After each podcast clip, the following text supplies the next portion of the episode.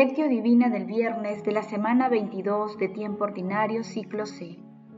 Nadie echa vino nuevo en odres viejos, porque el vino nuevo reventará los odres y se derramará, y los odres se estropearán. A vino nuevo, odres nuevos. San Lucas capítulo 5, versículo 37 al 38. Oración inicial. Santo Espíritu de Dios, amor del Padre y del Hijo, ilumínanos con tus dones para que podamos comprender los tesoros de la sabiduría que Jesús nos quiere revelar en este día. Otórganos la gracia para meditar los misterios de la palabra y revélanos sus más íntimos secretos. Madre Santísima, intercede ante la Santísima Trinidad por nuestra petición. Ave María Purísima, sin pecado concebida. Paso 1. Lectura. Lectura del Santo Evangelio según San Lucas, capítulo 5, versículo 33 al 39. En aquel tiempo, dijo Jesús a los fariseos y a los escribas, Los discípulos de Juan ayunan a menudo y oran, y los discípulos de los fariseos también. En cambio, los tuyos comen y beben. Jesús les contestó, quieren que los amigos del novio ayunen mientras el novio se está.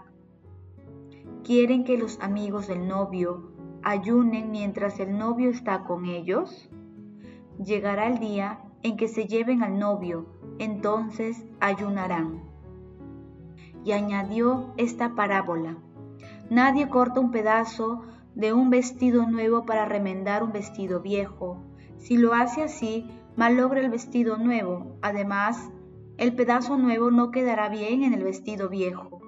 Nadie echa vino nuevo en odres viejos, porque el vino nuevo reventará los odres y se derramará, y los odres se estropearán. A vino nuevo, odres nuevos. Nadie, después de haber gustado el vino añejo, quiere vino nuevo, pues dirá, el añejo es mejor. Palabra del Señor, gloria a ti, Señor Jesús.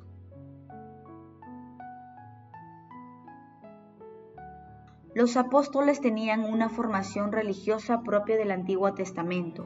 El costo ir madurando en la nueva mental. Los apóstoles tenían una nueva formación religiosa propia del Antiguo Testamento. Les costó ir madurando en la nueva mentalidad de Jesús. Nosotros estamos rodeados de una ideología y una sensibilidad neopagana. También tenemos ir madurando. El vino nuevo de Jesús nos obliga a cambiar los odres. El vino nuevo implica actitudes nuevas, maneras de pensar propias de Cristo, que no coinciden con las de este mundo. Son cambios de mentalidad profundos, no de meros retoques externos. En muchos aspectos son incompatibles el traje de este mundo y el de Cristo. Por eso cada día venimos a escuchar en la misa la doctrina nueva de Jesús y a recibir su nuevo vino. José Aldazábal. El pasaje evangélico de hoy se ubica después del llamado de Jesús a Leví y trata sobre el ayuno. También se encuentra en Mateo capítulo 9, versículo 14 al 17 y en Marcos capítulo 2, versículo 18 al 22. La ley mosaica prescribía el ayuno solo el día anual de la expiación. Además, los judíos practicantes, los fariseos piadosos, ayunaban dos veces por semana, lunes y jueves, ya que con esta acción se pedía la venida del Mesías y que Dios escuche la oración. Por eso, los fariseos y escribas preguntaban por qué los discípulos de Jesús no lo hacían. Pero el Mesías ya estaba en medio del pueblo y solo los que aceptaban como tal celebraban su presencia como un banquete.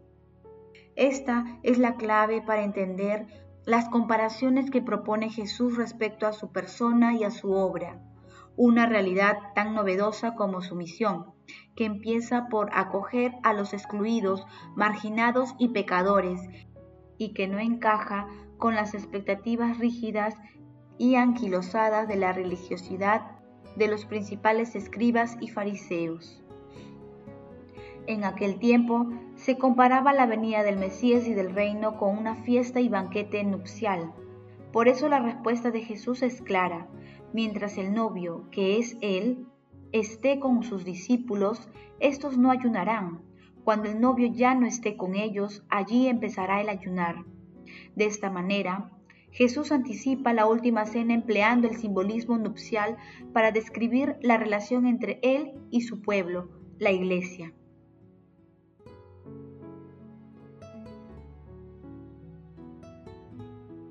Paso 2. Meditación. Queridos hermanos, ¿cuál es el mensaje que Jesús nos transmite a través de su palabra? La novedad que representó la palabra de Jesús en su tiempo, así como su ejemplo, generó incomodidad en muchos. En la actualidad, también resulta difícil que muchas personas asimilen las enseñanzas de nuestro Señor Jesucristo, sobre todo si se aferran a los esquemas mentales del mundo. La búsqueda del éxito económico, los honores humanos, el culto a la persona, la acumulación de bienes materiales, así como el seguimiento de ideologías materialistas y antinaturales, son algunas de las conductas que promueve el mundo y que son contrarias a las enseñanzas de Jesús.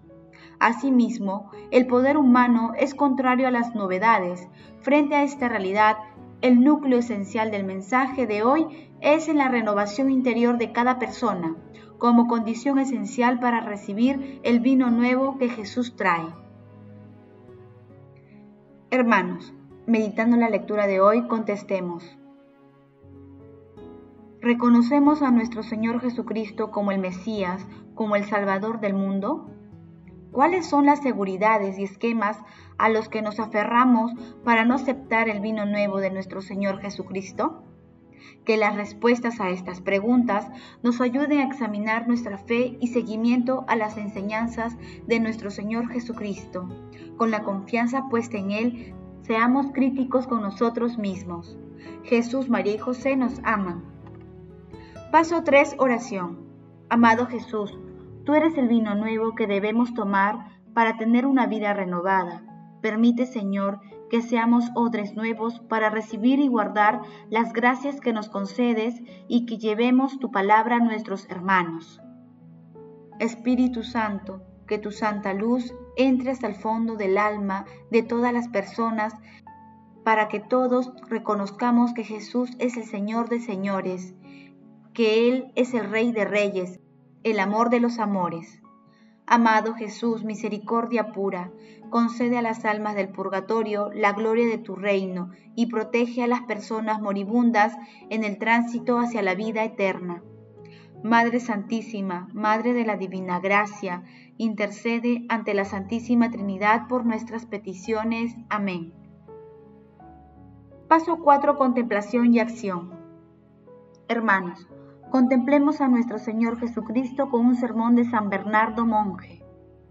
Entre todos los movimientos del alma, sus sentimientos y afectos, el amor es el único que permite a la criatura responder a su Creador, si no de igual a igual, por lo menos de semejante a semejante. El amor del esposo, o mejor dicho, el esposo que es amor, no pide otra cosa sino amor recíproco y fidelidad que le desea posible a la esposa resolver amor por amor.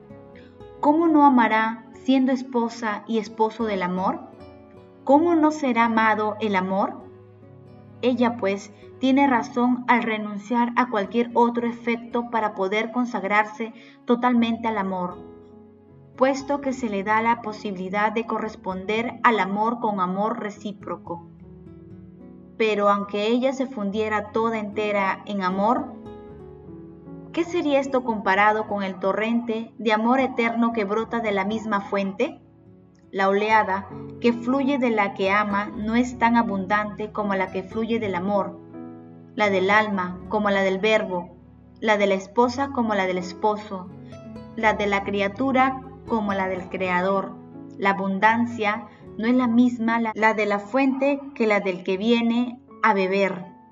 Así pues, los suspiros de la esposa su amoroso fervor, su espera llena de confianza, todo ello será en vano porque en la carrera no puede rivalizar con el campeón, ni ser tan dulce como la misma miel, ni tan tierna como el cordero, ni tan blanca como el lirio, luminosa como el sol, e igual en amor aquel que es amor. No porque si bien es verdad que la criatura, en la medida en la que es inferior al Creador, ama menos que Él, puede amarle con todo su ser y nada falta allí donde hay totalidad.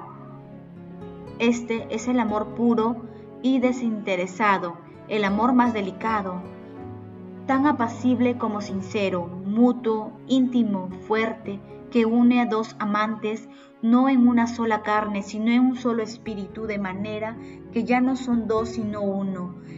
Según dice San Pablo, el que se une al Señor en espíritu con Él.